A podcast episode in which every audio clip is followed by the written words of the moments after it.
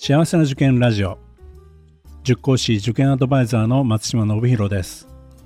この番組は学校の先生や在校生専門家の方をお招きしてお話を聞くなど幸せな受験を目指す保護者の皆さんや受験生を応援するラジオです。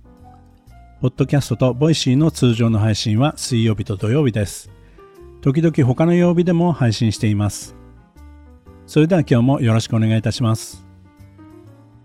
今回は塾人に聞くというテーマでスクール FC あざみの校校舎長の広田先生に来ていただきました。広田先生よろしくお願いします。はいよろしくお願いいたします。スクール FC あざみの校校舎長の広田秀樹と申します、えー、現在小学校3年生から、えー、中学生まで基本文系科目を中心に、えー、授業を持っております。はいありがとうございますえー、広田先生はこの業界に入って何年くらい経ちますか？33年ほどになりなるほど。超ベテランということですよね。はい。あのー、いろいろ趣味もあるということなんですけど自己紹介の私もらった中に、料理というのがあるんですけど、まあ、私ねいろいろ料理が得意だというのは噂には聞いてますしなんか写真で見せてもらったこともあるんですけど、はい、これはいつ頃からそういう趣味になったんですか？そうですね、子供が学校に入るようになって、共働きをするということで、あの料理当番がやっぱりありました。でそこであ、じゃあどういうものを食べたいかっていうことと、あとあの、私お酒が大好きなもので、あの、お酒に合う料理を、えー、作って、えー、自分で食べるっていうことで、えー、腕を磨いていきました。これ、最初からうまくいったんですかね、はい、いかないです。ただ、あの、小学校の頃とかは自分でお好み焼き作ったりとか、あの、お腹すごい減る子だったので、あの、お菓子をあげる、あの、袋開くっていうのよりも、何かこう、冷蔵庫にあるもので、ちょっとこう作るっていうことはやっていました。えー、子供のうちからちょこちょこってやるのは好きだったの？好きでしたね。食べることは好きです。あお好み焼きって大阪とか関西出身じゃないですよね？あ、もうあの、小麦粉にあの、野菜切って入れて、もう肉もなく、ポンとフライパンに乗せる程度のものですね。あじゃあまあ、あの、自炊するのが結構好きで、まあ、そ、ね,、の、うん、あの子供ができたあ時から、まあ、本格的に だんだん凝り性っていうか、はい、凝ってやるようになったっていう感じですか？そうですね。最近作った料理ってどんなものがあるんですか？最近作ったのはあのローストビーフを作りました。それはお酒のね、つまみには最高ですよね。最高です。あの高いワインと一緒にいただきました。ちなみにあれですかね、その写真があれば載せときましょうか。ぜひお願いいたします。はい。まあ他にもね、あのいろいろ趣味をお持ちだということなんですけど、まあね、あの塾の講師をやってると、まあね、この番組でもよく、登場してくれる人が言ってますけど、はい、ちょっとね、あの息抜きになるようなね、なんか趣味があると、また気分転換で。あの次頑張れるみたいなことがあるんですけど、まあ、それが料理であったりとか、まあ、運動もやってるんですね、なんかソフトボールとかもやってるということなんで、はい、地域の自治会に参加させていただいてます。なんかその後きっと飲みになるんでしょうね。あはいいい汗かいた後に あのいい水分を補給いたします。それが目的だったりする可能性ありますね。はい、そうですね。まあそんなあのねあの子どもたちからも人気のある広田先生ですけどもさてあのこの業界入っても30運年ということなんですけど、はい、この業界に入るきっかけというのはどういうことがあったんですか？そうですね。あの小学校4年生から6年生まで同じ担任の先生だったんですけれどもあのその先生がすごい素晴らしい方であの女性の方なんですけれども本当に先生でありあの母親みたいにあの接していただいてで私もそんな先生になりたいということで、あの、まあ、教育業界を、まあ、学校の先生を目指すということで始まったのがきっかけです。で、大学時代に私が通っていた塾で先生やらないかっていうふうに言われて、あの、やっぱ自分の目の届く範囲で、その指導の成果がすごく伝わってくるということがありまして、あの、塾業界に入ろうということに、えー、決めました。今のお話だと小学生の頃にも学校の先生になりたいと思ってたんですか？そうですね。あの歴史も好きでしたので考古学者になるか学校の先生になるかどっちかだなっていうふうには考えてはいたんです。まあまだ小学生なのでおぼろげな部分ではあったんですけれども。それは中学高校時代も変わらずそういう夢を持ってた、ね、はい。あまり変わらなかったですね。うんじゃあ大学も一応そういうつもりで進んで、まあ、そこまでは学校の先生かその考古学者というような道を考えて大学には進んだってことなんですか？そうですね。大学も文学部の歴史の学科に所属しましたしあとはあの教員採用の、えーまあ、資格も取れるように、まあ、教職課程も履修していました。ああそうなんですね。はい、うんでもねあのこの業界の方はね結構こう教員を目指していて塾になるって方結構いらっしゃいますもんね。そうですね。あの教育実習も行ったんですか？行きました。ああ、はい、なるほど。うんまあ、そういう中で、まあ、やっぱり塾はいいかなと、まあ、すぐにこう反応が見ることができるっていうことであったりとか。そうですね。あのどうですか？新人時代を思い出して、はい、なんかこう、うん、なやっぱりねこう学校の先生と塾の先生ではだいぶこうイメージは違うと思うんですけど、はい、あのその塾の先生になってなんか最初からうまくいったっていう感じなんですか？いやうまくいかなかったです、うん、例えばどういうことで？そうですね。塾の先生は教えるだけがやっぱり仕事ではない部分もありますので最初のうちはこう営業とかっていうのはすごく嫌だなって思うところあったんですね。はいはい、でその時間があるんだったら生徒とたくさん関わっていたいっていうふうに、えー、考えましたのと当時塾がどうしても大きい教室であの大人大人数でやってたところがありましたので一人一人をやっぱりもう少し見たいなっていうのはあの塾にいながらも常々思ってました。なるほどね。まあね、あの、いくつかの塾を転職されて、まあね、あのスクール誌に来られたわけですけど、はい、結構大きな塾にもいらっしゃってたということなんで、はい、まあ、そういう意味では、なかなかこう、一人一人を手厚く見るのも難しいっていう、そこら辺のジレンマもあったんですかね？ありましたね。ですので、まあ、地域のあの小さめの塾に入ったり、あとあの個別学習指導にあの入ったりも、えー、いたしました。うんなるほど。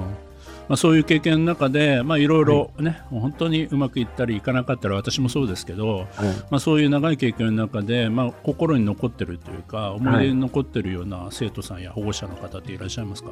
はいあのいらっしゃいます。あの、まあ、Y さんっていう男の子なんですけれどもあのすごく塾が好きであの出された課題であるとか家庭学習もしっかりこなしてもう本当に大好きで大好きで塾がたまらないっていう状態の子だったんですね。で、その子が4年生になって、ちょっと体調壊しまして、入院することになり、えちょっと休会したり、退会したりということではあったんですけど、あの、入院先からですね、体調がいい時に一時帰宅をされるんですが、その際に、あの、まあ、校舎に顔を出してくれたり、先生遊びに来たっていうふうに言ってくれたんですね。で結局こう、まあ、もう一回入会してっていうことが叶わなかったんですけれども、あの、まあ、その子のお母様から、あの、彼の心の中には、すごく塾が占めてる割合が大きかったんですよっていうふうにおっしゃっていただいたお子さんがいたので、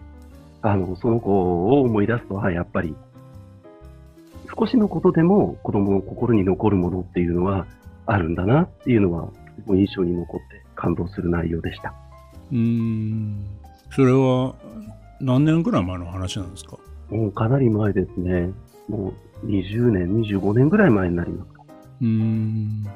その後、そのお子さんとのこうコンタクトというか、連絡とかは全然取ってないんですか？そうですね、残念ながらお亡くなりになってしまったので。ああ、そうなんですか。はい、うん。なんかね、あのそれでも、このね、あの生きている時に、まあ、そうやってね、心のどこかにあの気に留めてくれる、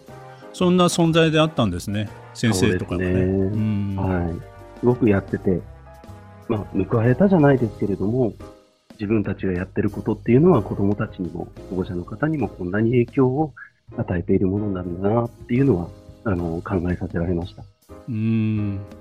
やっぱ自分のなんか原点というかそういう時に立ち戻れるねそういうきっかけを作ってくれたそんなあのねあの話でもあったのかなとは思いますけどね。そうですね、うん、なのでやっぱりこう一個一個の事業とかそういうのはすごく大事にするようになりました。うん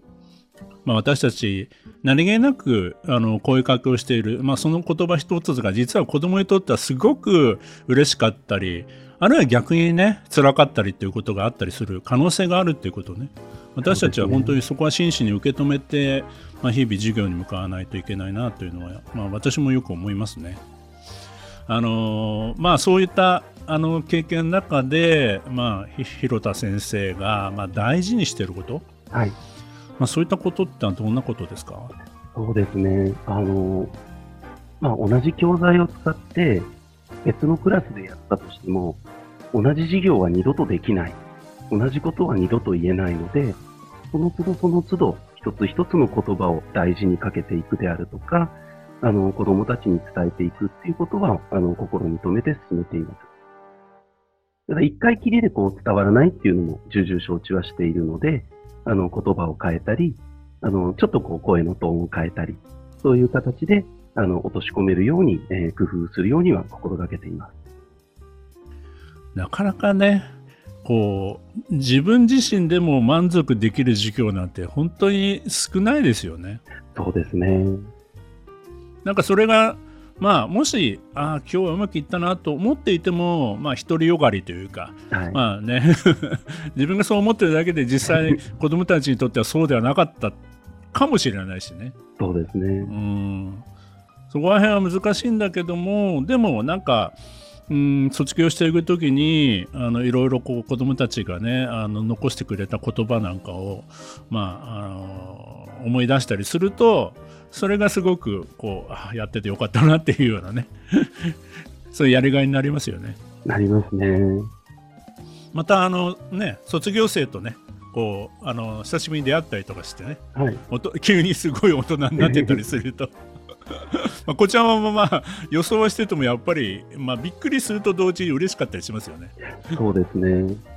実はあさっての土曜日に卒業生と飲むんです。あの高校受験と大学受験を面倒見ていた子なんですけれども、就職するから先生飲もうよって言ってくれたんで、大学行って、あのちょっとやりたいことあって、アルバイトをしていて、で、えー、正社員が決まったっていうことで、はい、飲みましょうっていうふうに誘ってもらいました。でもそうやってこう今その時期になっても声をかけてくれるなんて嬉しいですね。嬉しいですね。まあね、そういったあの縁というのはね、あのいろんなこうね、他の先生方もね、いろいろそういったあの縁があって、まあ、卒業生とね、こう久しぶりに会ったりするっていうのも本当楽しみにしてたりするので、でね、あもしこの番組を聞いてる卒業生の皆さん、えー、霧のいい時期が来ましたら、ぜひ 会いに来てくださいぜひですね、成長した姿は見たいです。そうですね。はい。はい、まあ、今ね、来ている、えー、子供たちや親御さんもね、本当に一番大事にしながらもね、卒業生の、えー、子供たちのね、どうしてるかなってのは本当に気になりますからね。そうですね。うん。はい、ありがとうございます。では広田先生あの最後にですねこの番組聞いてる、はい、えー、保護者の方、えー、あるいはまあ受験生であったりとか、まあ、そういったあ人たちにちょっとメッセージをいただけますか？はい、えー、親御さんの方に関してはですねあの受験生として関わっている時間もしくは子供として関わっている時間というのはあの非常に短い、え、の時間になります。あの私ももう子供が成人して卒業して関わりがどんどんあの薄く別の形になっています。で受験を通して同じ方向を向いて一緒に関わっていく時期、あのすごくあの充実できる、あのやりがいのある、そんな時期になっていくと思います。ですので、あの親御さんとしては子供の至らない部分はたくさん見ちゃうと思うんですけれども、そこを決して怒らず、穏やかな気持ちで進めていっていただければと思います。本当にその子育ての時期っていうのは短いです。なので、楽しみながら、あの、大切に過ごしていっていただけたらというふうに願っています。はい、以上になります。はい、ありがとうございました。ありがとうございました。まあね、受験生はあと残り少ないですから、まあね、えー、その時間をね、大切に悔いの残らないようにね、頑張ってほしいなと思っています。今回はスクール SC あざみの高校社長の広田先生に来てもらいました。広田先生、ありがとうございました。ありがとうございました。この番組では保護者の方、受験生の皆さんからの質問や相談をお待ちしています。今日の話を聞いてよかったという方は、ぜひ登録、フォロー、いいねなどをしていただくと大変励みになります。それでは次回も幸せな受験ラジオでお会いしましょう。